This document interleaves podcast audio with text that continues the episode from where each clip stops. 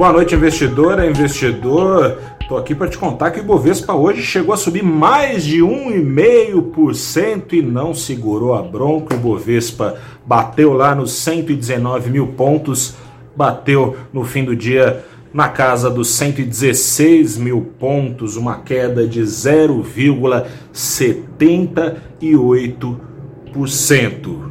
A quinta queda consecutiva, a maior sequência em pouco mais de um ano.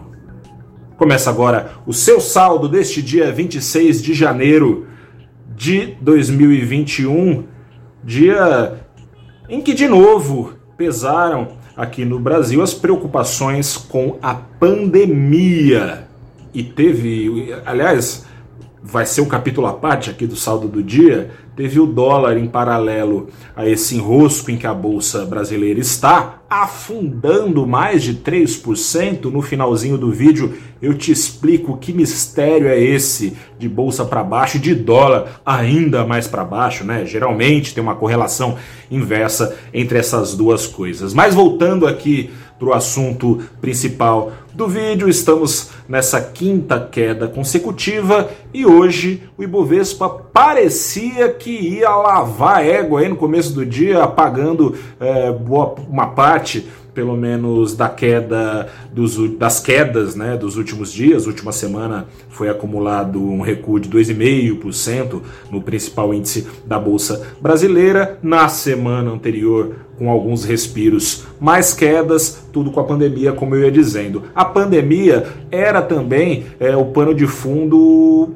bom, não dá para dizer que é um pano de fundo positivo, mas tinha alguma melhora de perspectiva no começo do dia, animando investidores, porque afinal de contas o enrosco aí da China eh, com o Brasil aparentemente está sendo contornado. Foi combinada, eh, foi combinado o envio de 5, 5, tantos mil litros de insumos para fazer vacinas aqui no Brasil. É, o Instituto Butantan também falou que outros 5, tantos mil litros estão sendo negociados para vir também para o Brasil. O Instituto Butantan falou que tem uma perspectiva positiva para entregar 40, completar 40 milhões de doses, já considerando as doses que foram entregues é, na casa dos 11 e tantos milhões, é, eh, 40 milhões de doses até abril. Essa perspectiva ajudou a dar um respiro, né? Sobretudo com o foco principal do investidor que tem sido o risco fiscal, Enquanto, enquanto a pandemia segue veloz, a lentidão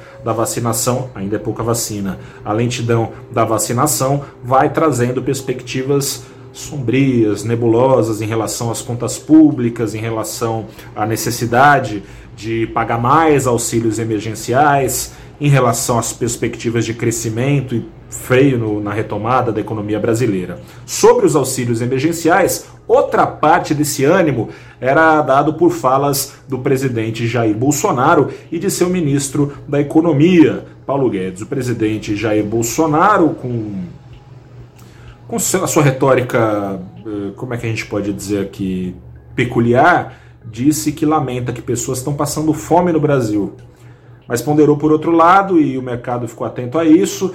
É, a maior parte dos investidores, no começo do dia, ah, disse que apesar de lamentar isso, que as pessoas estejam é, passando por dificuldades, fome, segundo ele, é, o endividamento público não permite o pagamento de auxílios emergenciais e disse que a decisão passa pelo seu ministro, Paulo Guedes. Paulo Guedes, por sua vez, disse que os números atuais da Covid-19 no Brasil, que está renovando recordes uh, toda semana, uh, já faz um tempo, de contágios e mortes, ainda não o convenceu de que há uma segunda onda preocupante em curso. É, medidas de restrição vêm sendo retomadas pelo Brasil. Aqui em São Paulo estamos de volta à fase vermelha em boa parte do estado. Eu falo aqui da capital de São Paulo, fase vermelha. Já já tá batendo, tô gravando esse vídeo aqui umas sete e pouco da noite, já já tá batendo 8 horas da noite, fecha tudo, só abre amanhã quando o sol nascer.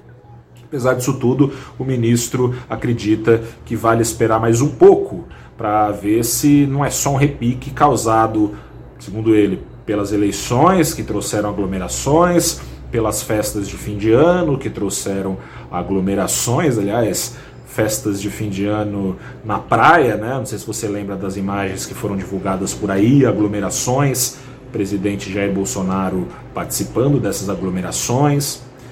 De acordo com o ministro Paulo Guedes, vale a pena esperar e ele aposta as fichas dele em vacinação em massa. Vacinação em massa que possa conter, ele usou o exemplo de Israel, que de fato está contendo bastante ali contágios e mortes de idosos, de acordo com as curvas por lá, com vacinação em massa. Ele acredita que essa é a chave para a retomada da economia brasileira, em paralelo às tais das reformas que estão sempre presentes no discurso palaciano, mas que nunca saem.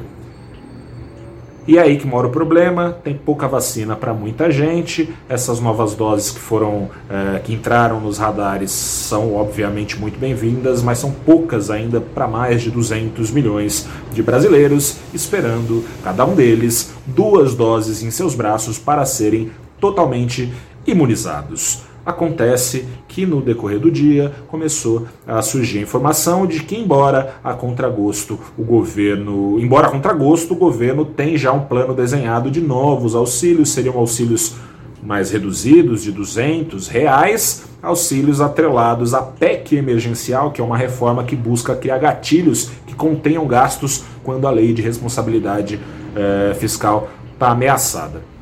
Outra coisa que tem preocupado investidores é a retomada de medidas de restrição, né? Como eu falei, a gente hoje teve um evento é, promovido pelo Credit Suisse, foi lá nesse evento que Bolsonaro e Guedes é, deram essas declarações. O governador Ronaldo Caiado de Goiás alertou investidores sobre mutações da Covid-19, mutações da Covid-19 presente em Manaus, mutações essas que, segundo ele, num voo no escuro, é o que ele é como ele definiu a crise sanitária aqui no Brasil, esse voo no escuro pode significar uma aceleração de casos e contágios que obrigue estados como o de Goiás, segundo ele, a retomada de medidas ainda mais severas de quarentena para evitar o caos sanitário que vimos no noticiário em Manaus. Falta de oxigênio, enfim, se começar a falar aqui, até deprime, né? Mas é, você sabe da realidade, é, é, doente junto com morto em UTI, enfim.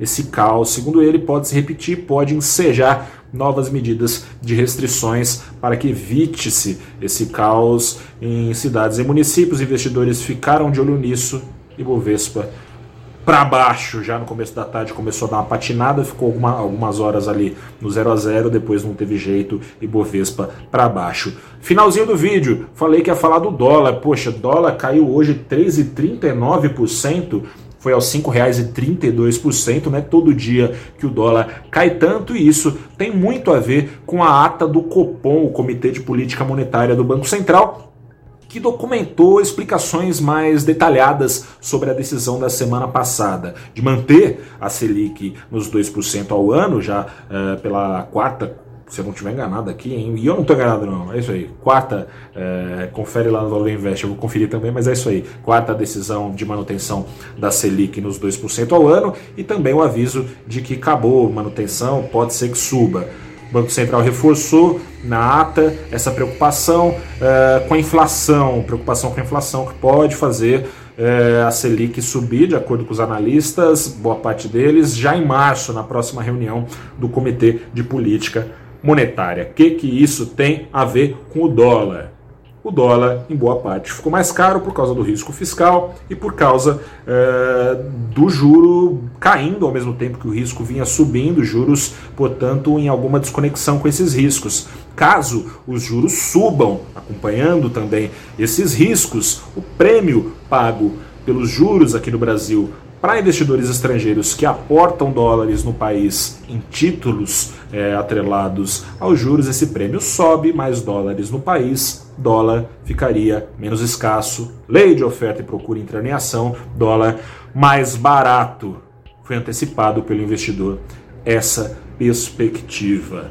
As perspectivas são várias e as incertezas são muitas sobre o Brasil Te convido a acompanhar no site do Valor Invest, tem lá um acesso ao vídeo, também no nosso canal no YouTube, o papo que eu levei pela manhã sobre isso tudo que a gente está falando aqui. As incertezas são muitas e a Bolsa Brasileira tende a continuar sofrendo enquanto essas incertezas continuem nos radares sobre o Brasil. A Bolsa Brasileira a gente fala no sentido figurado, né? Você aí, investidor, é investidor que investe em renda variável. Sobre isso tudo eu conversei com a Isabel Lemos, que é gestora de ações da Fator Administração de Recursos, bati um papo também com o Frederico Sampaio, que é, é diretor de renda variável da Franklin Templeton aqui no Brasil. Eles estão preocupados e explicam o beabá dessas incertezas todas no nosso canal. Se eu fosse você, não ficaria de fora assistiria para não ser surpreendido. Aprendi bastante, tenho certeza que você